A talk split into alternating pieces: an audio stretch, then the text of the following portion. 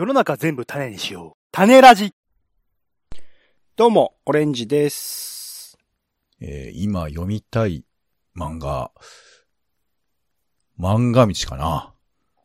ポンです。世の中全部種にしよう、種ラジ。よろしくお願いします。よろしくお願いします。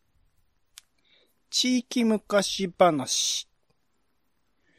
日本全国各地域に昔から伝わる昔話がある。知らない昔話を聞くことで今をさらに豊かにできるかも。今回はゴールデンカムイ最終話記念でアイヌの昔話を朗読します。ということで、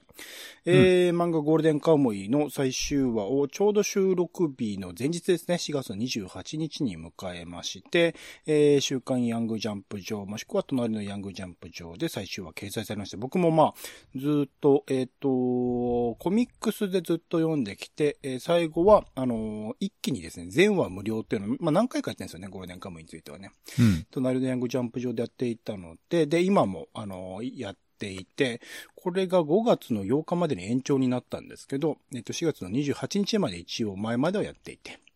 えーそれでまとめて、えー読みまして、ざっくり何巻ぐらいあるんですか？今、えっ、と、31話で終わるのかな？だから今出てんのが29話まで、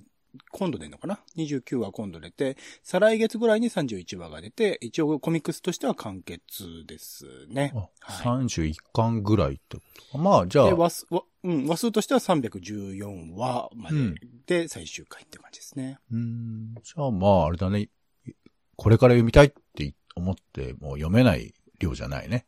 全然間に合うと思います。で、かつ、まあ、5月8日まで、その、トレのヤングジャンプで見て読んでも、多分、あの、まあ、今4月29日の時点ですけど、その時点からだったら全然間に合うし、うんめちゃくちゃ面白いし、スピード感もあるの。まあ、もちろんその細かいディテールを読んでいくと結構、あの、ああ、なんかすげええ、あの、細かく描かれている作品ではあるので、ちょっと止まってしまうとこもあるかもしれないですけど、さーっとこう目を通すぐらいだったら全然読める量かなと思うので、正直、私はですね、ゴールデンカムイ、全く知りません。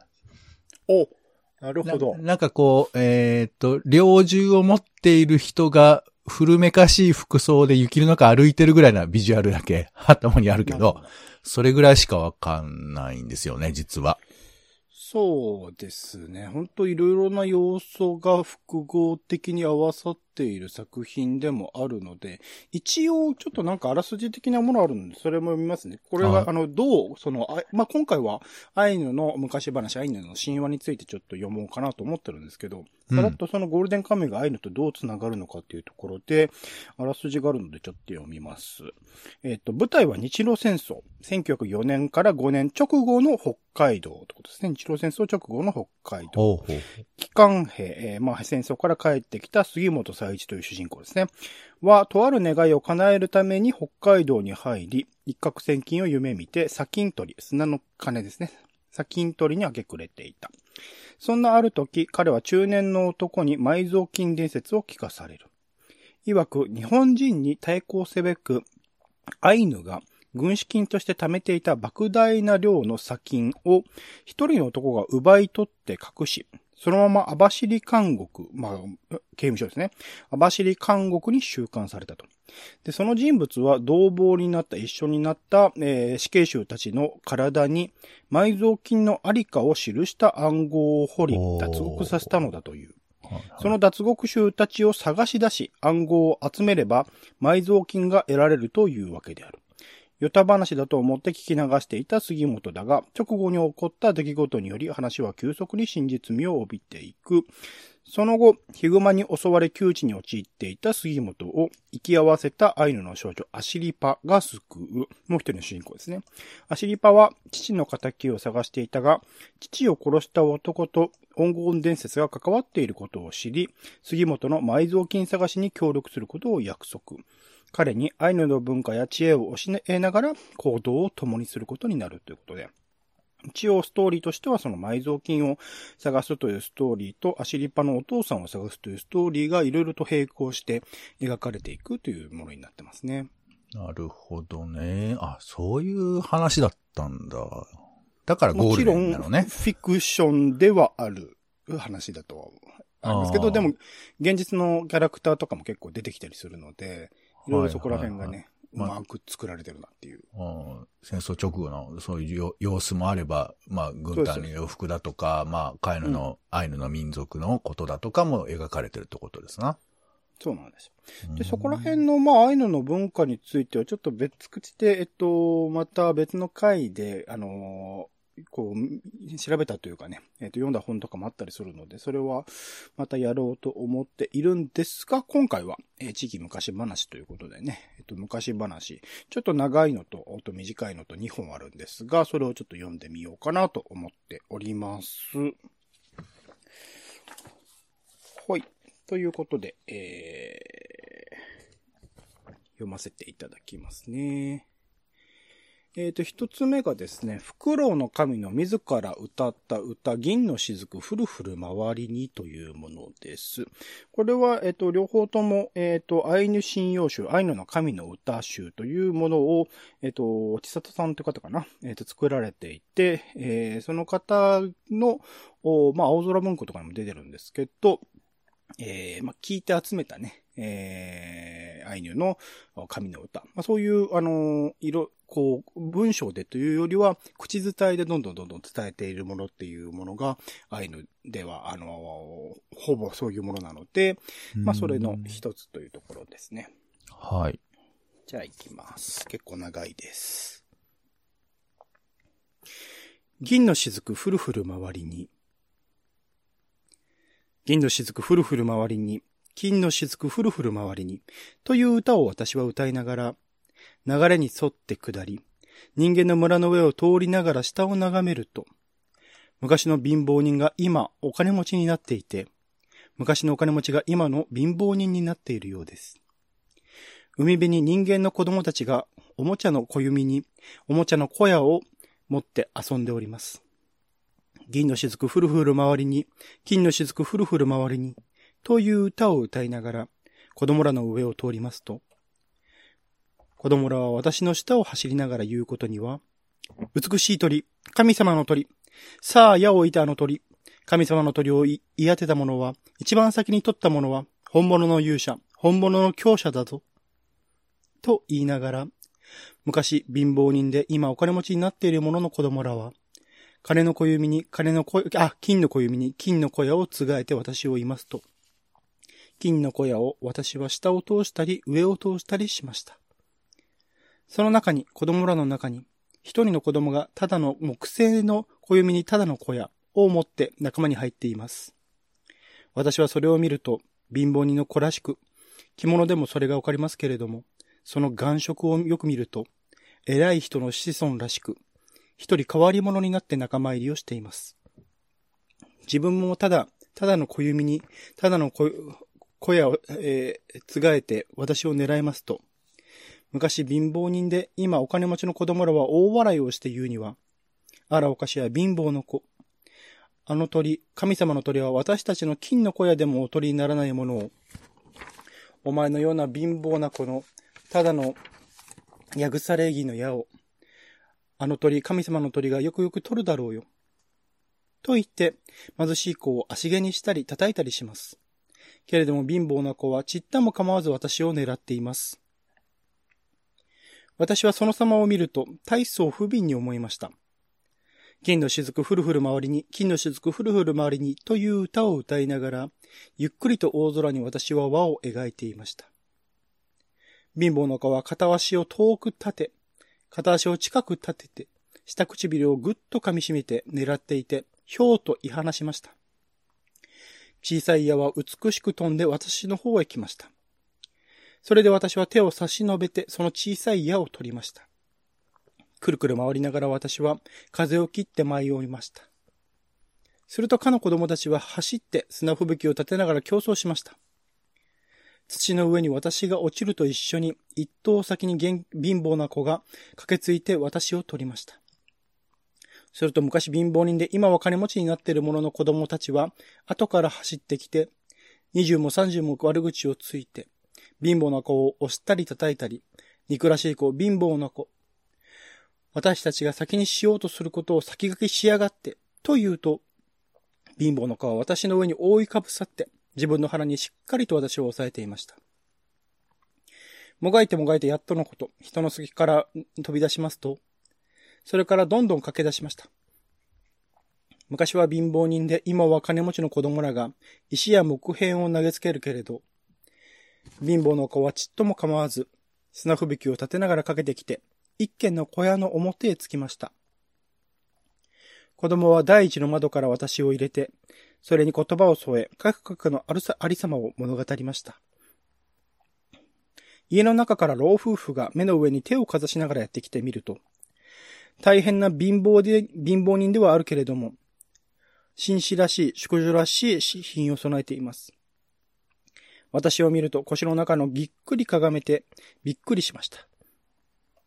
老人はきちんと帯を締め直して私を拝し、フクロウの神様、大神様、貧しい私たちの粗末な家へおいでくださいましたことありがとうございます。昔はお金持ちに自分を数え入れるほどのものでございましたが、今はもうこのようにつまらない貧乏人になりまして、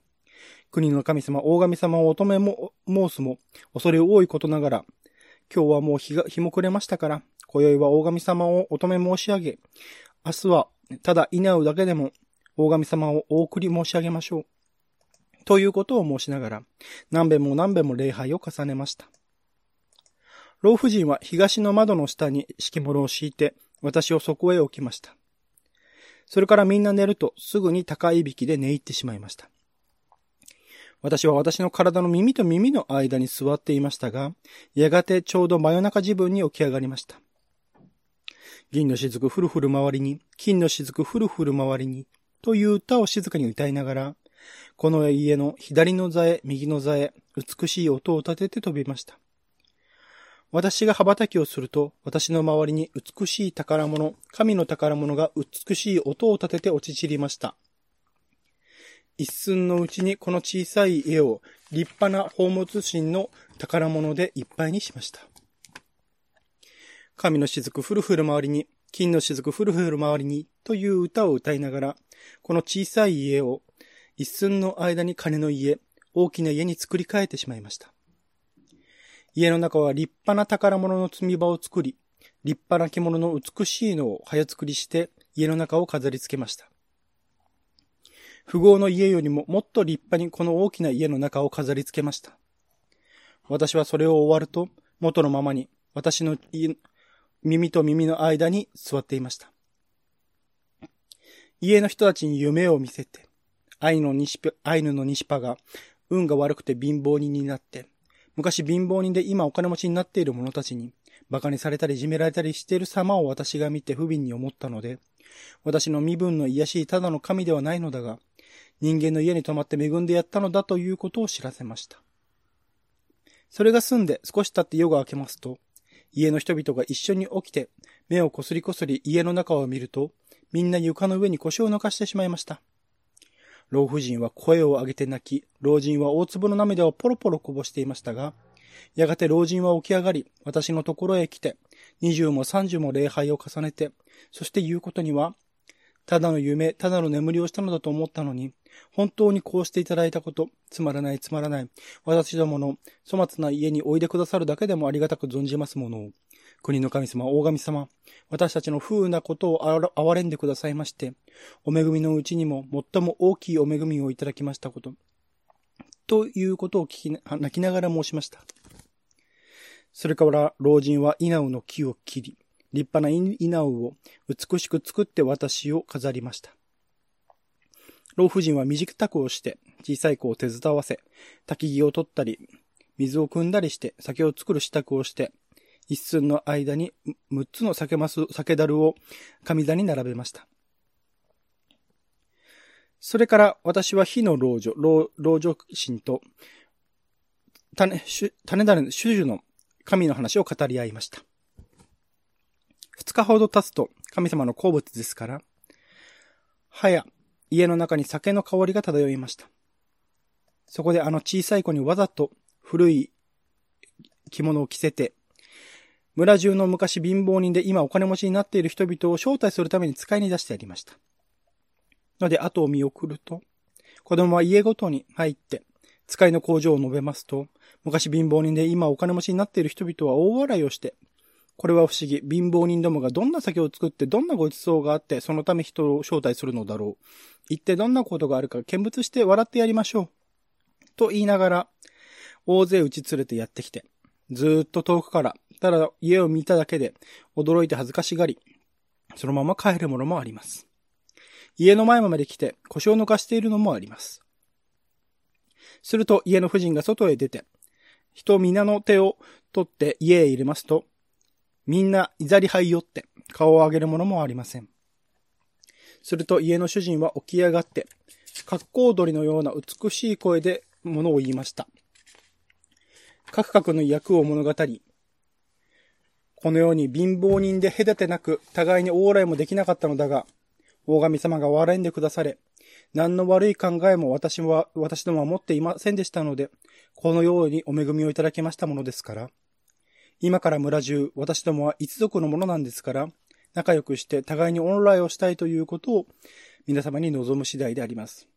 ということを申し述べると、人々は何度も何度も手をすり合わせて、家の主人に罪を謝り、これからは仲良くすることを話し合いました。私もみんなに配されました。それが済むと人は皆心が和らいで、盛んな主演を開きました。私は火の神様や家の神様や五平棚の神様と話し合いながら、人間たちの舞を舞ったり踊ったりする様を眺めて深く面白がりました。そして二日三日経つと終演は終わりました。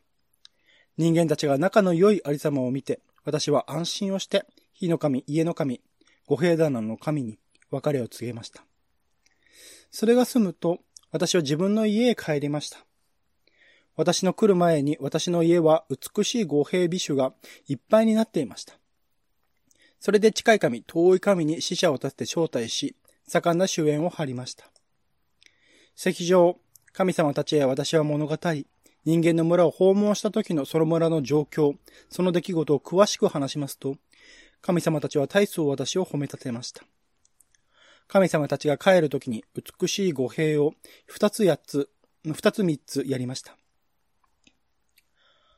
かのアイヌの村の方を見ると、今はもう平穏で人間たちはみんな仲良く、かのニシパが村に頭になっています。彼の子供は今はもう成人して、妻も持ち、子を持って、父や母に孝行をしています。いつでもいつでも、酒を作った時は、主演の初めに五平やお酒を私に送ってよこします。私も人間たちの後に座して、いつでも人間の国を守っています。と、フクロウの神様が物語りました。ということで、フクロウの神の自ら歌った歌、銀の雫、ふるふる周りにというものでございました。もちろんこちらはね、えっ、と、もともとはアイヌ語で書かれているものを日本語訳した、えーというものでございます。はい。聞いてみてどうですか、ポンさん。うーん。なんか、あれだね、あの、神様、フクロウの神様が自分で見ている様子を自分主点で語っているんだね。この歌ね。このアイヌ神、えー、神謡集っていうのかな？神歌の集集は、基本的に全部そういう形で、えっと、動物の形をした神様が、えっと、自ら語るという形ですね。で、え、あのー描かれている話ですね。うーん。他、まあ狐とか、ウサギとか、はいはい狼とか、鮭とかね、カワウソとか、貝とか。へえ、なるほど。それが、まあ、神として扱われているんだけれど、まあ本人が見ているっていう様子で描いてるってことですよね。そうですね。うーんなんかあれだよね。あの、前も、なんかちらっと読んだ話もあったかもしれませんけど、やっぱちょっと独特なような気がするよね。日本の昔話とか、うんまあ伝わる話とは、まあ似ているようで、ちょっと、なんか話の内容ってよりかは、その描き方とか物語の作り方がちょっと違う感じがしますよね。そうですね。形としてはなんとなく似たような昔話って、これ日本の方でもあるような気はするけど、そうですね。うん語り方とかが違うな、やっぱりなっていう感じはありますね。なるほど。これをじゃあその、えー、まあ、アイヌの人たちはアイヌ語でそれを伝えてたわけだけど、まあもちろんエリアによるって感じみたいですけどね。いろんなところからのものをお集めて、え近代地産とかも集めてきて、今、あの、いろんな本になってるみたいなので、それぞれの場所でそれぞれに語られてるものがあるみたいですけどね。うんなるほどね。ちなみに、えっと、間で出てきているニシパというのは、えっと、アイヌ語で紳士とか旦那とか金持ちを表すものだそうです。ゴールデンカムイでもよくニシパ、ニシパってよく出てきたりしましたね。とか、あと、イナウっていうのは、アイヌの祭具、祭りで使う道具です。ま、まあ、今回も神様をお祭りするときにイナウっていうものを用意してたりしましたけど、なんか皮を取った柳などの小枝を削りかけているものみたいですね。それをなんか、えっと、使って最後として、えー、使ったりするそうです。うん。うん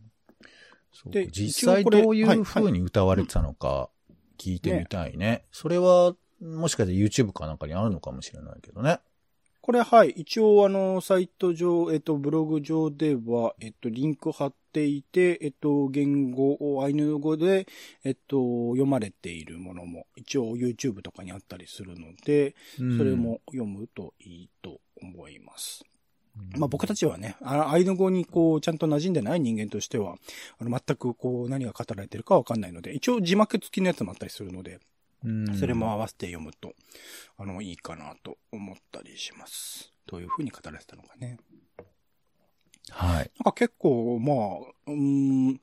なんですか、貧、もともとお金持ちで貧、えっと、貧今貧、もともと貧乏人でお金持ちになった人と、えー、もともとお金持ちで貧乏人になった人の、なんか比較みたいなところが、今読むと結構、なんか、いやらしいではないですけど、なんか、その視点は、なかなか、うん、難しいところあるよなっていうの？なんか、うん、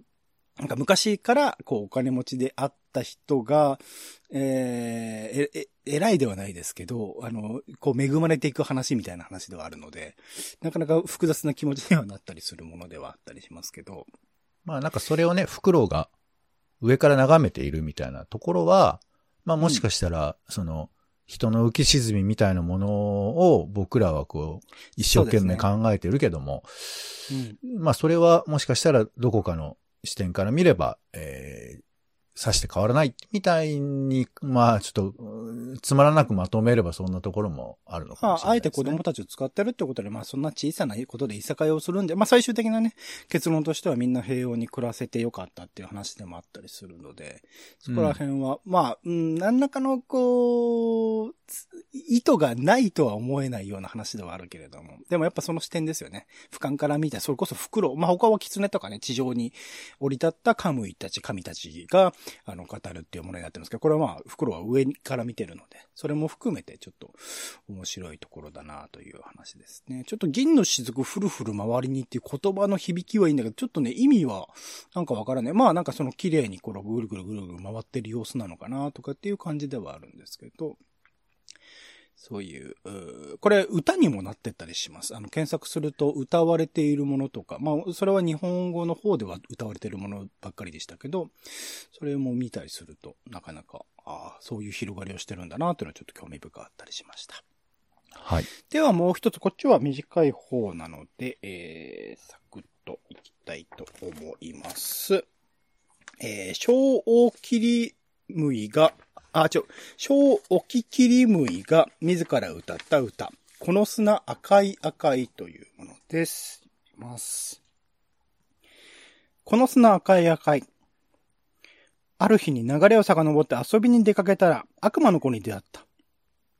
いつでも悪魔の子は様子が美しい、顔が美しい、黒い絹をつけて、くるみの小弓にくるみの小屋を持っていて、私を見ると、ニコニコして言うことには、小切り、小置き切りむい、遊ぼう。さあこれから、魚の根を絶やしてみせよう。と言って、くるみの小弓にくるみの小屋をつがえ、水源の方へ矢をい放すと、水源からくるみの水、濁った水が流れ出し、鮭どもが登ってくると、くるみの水が嫌なので泣きながら、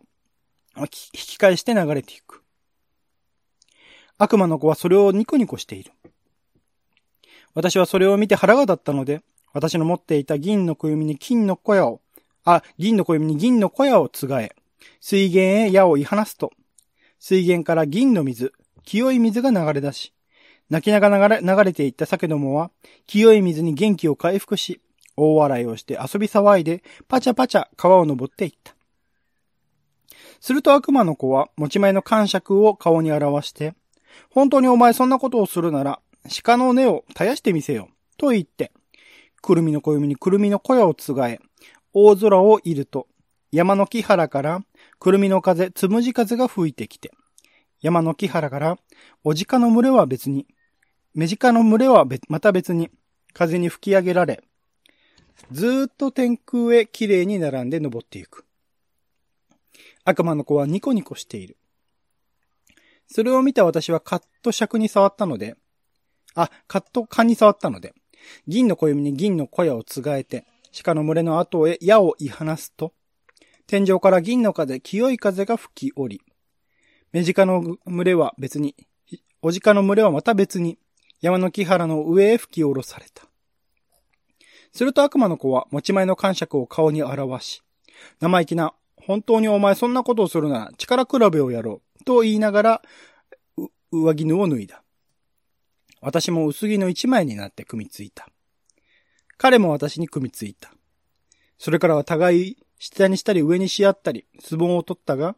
大変に悪魔の子は力のあることには驚いた。けれども、とうとうある時間に、私は腰の力、体の力をみんな出して、悪魔の子を肩の上まで引っ担ぎ、山の岩の上へ、彼を打ちつけた音がガンと響いた。殺してしまって地獄へ踏み落とした後はしんと静まり返った。それが済んで私は流れに沿って帰ってくると、川の中では酒どもが笑う声。遊ぶ声がかまびすしく登ってくるのがパチャパチャ聞こえる。山の木原ではおじかども、めじかどもが笑う声、遊ぶ声がそこらいっぱいになって、そこここに物を食べている。私はそれを見て安心をし、私の家へ帰ってきた。と小さいおききりむいが物語った。という小おききりむいが自ら歌ったあ歌。この砂赤い赤いでございました。はい。結構ね、あの、壮絶なラストを遂げて、でも平和だって言ってるっていう、ちょっと、う怖い話。まあ、おききりむいっていうのが、まあ、しばしばこう、普通の人間の姿で魔物を挑発して先に手を出させて退治する策略家ということで、まあ、そういう神様なんですね。人間の姿をして出てくる神様っていうのがいるっていうところですね。ちっちゃいのがね、小って頭についてるわけだから。これなんか動画が作られていて、それを見るには、あの、人間のちっちゃい人間の姿でしたね。両方とも悪魔の方も、ちっちゃい子供でしたね。うーん。なるほどね。うん、まあ、だから、いい、いい神様と悪い神様が、えー、いろんな自然にこう影響を与えながら、まあ、うん喧嘩してるみたいな感じなのかな？そうですね。で、まあ悪い神様を踏み落として、えー地獄へ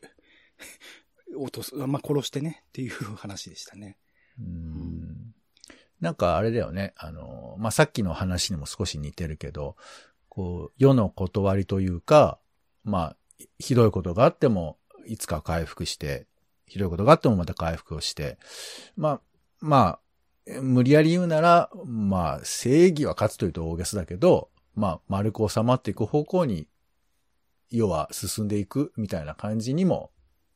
聞こえたりもしますよね。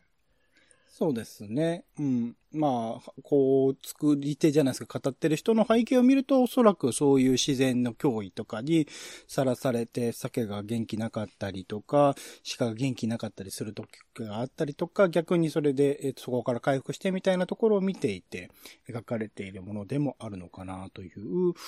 ものではあったりしますね。うん、そこら辺をでも、まあなんか悪魔のこと、おその神様の争い、まあ相撲とか取ってますからね。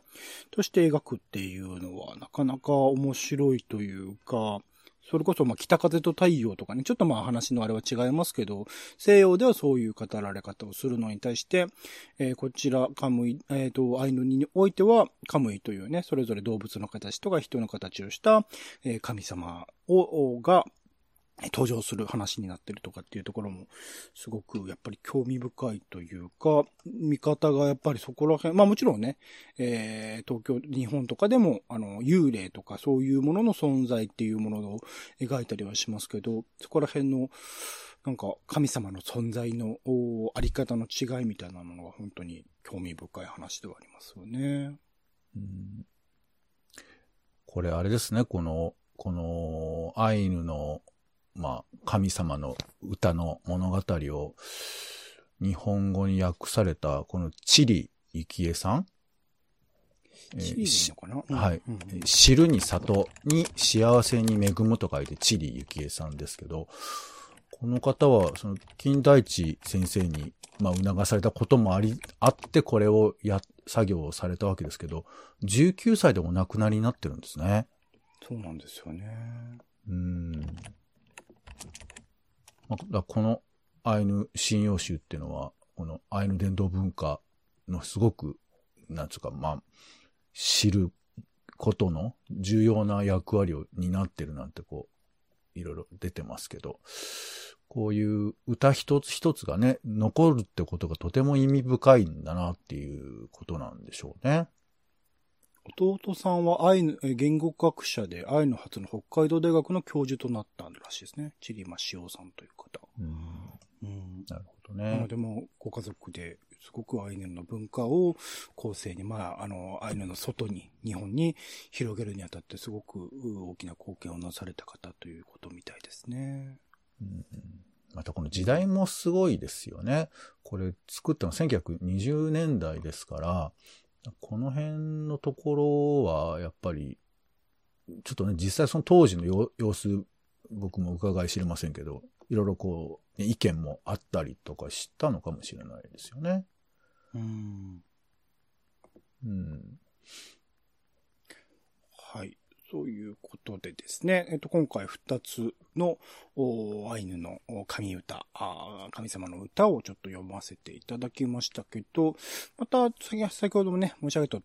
り、ゴールデンカムイを経由したそのアイヌの文化みたいなところはまた、あの、まとめて特集にしてみたいなと思うので、まあ、今回はね、その一端を知るみたいな、その語られ方みたいなことを知る上でっていうところで、二つのお話。袋の神の自ら歌った歌、銀の雫ふるふる回りに。そして、小沖切りむいが自ら歌った歌、この砂赤い赤いを朗読させていただきました。他はなんか参考資料とかね、ブログ上に載せておりますので、よかったら読んでみてください。うん、チリさんのなんか、この、信用集の序文みたいなものがあるらしいんですけど、そこには、うん、えー、彼女の思いみたいなものもえー、ダイレクトに書かれてるみたいなので、そちらも読むとより背景なんかがわかるかもしれないですね。この、えー、新要素については一応青空文庫で一通り無料で読めますので、うん、あの、合わせて読んでみるといいと思います。はい。お相手はオレンジと、えー、また旅に出たくなりました。えー、北海道行きたいですね。ポンでした。種ラジまた。種ラジは、ポッドキャストやスポティファイなどでほぼ毎日配信しています。音声で配られた内容はブログで補足を、更新情報はツイッターでお知らせしています。また、番組の感想や質問もお待ちしています。公式サイト、種ラジ .com のお便りフォームから送ってください。ツイッターなど SNS でハッシュタグ種ラジで投稿いただくのも大歓迎です。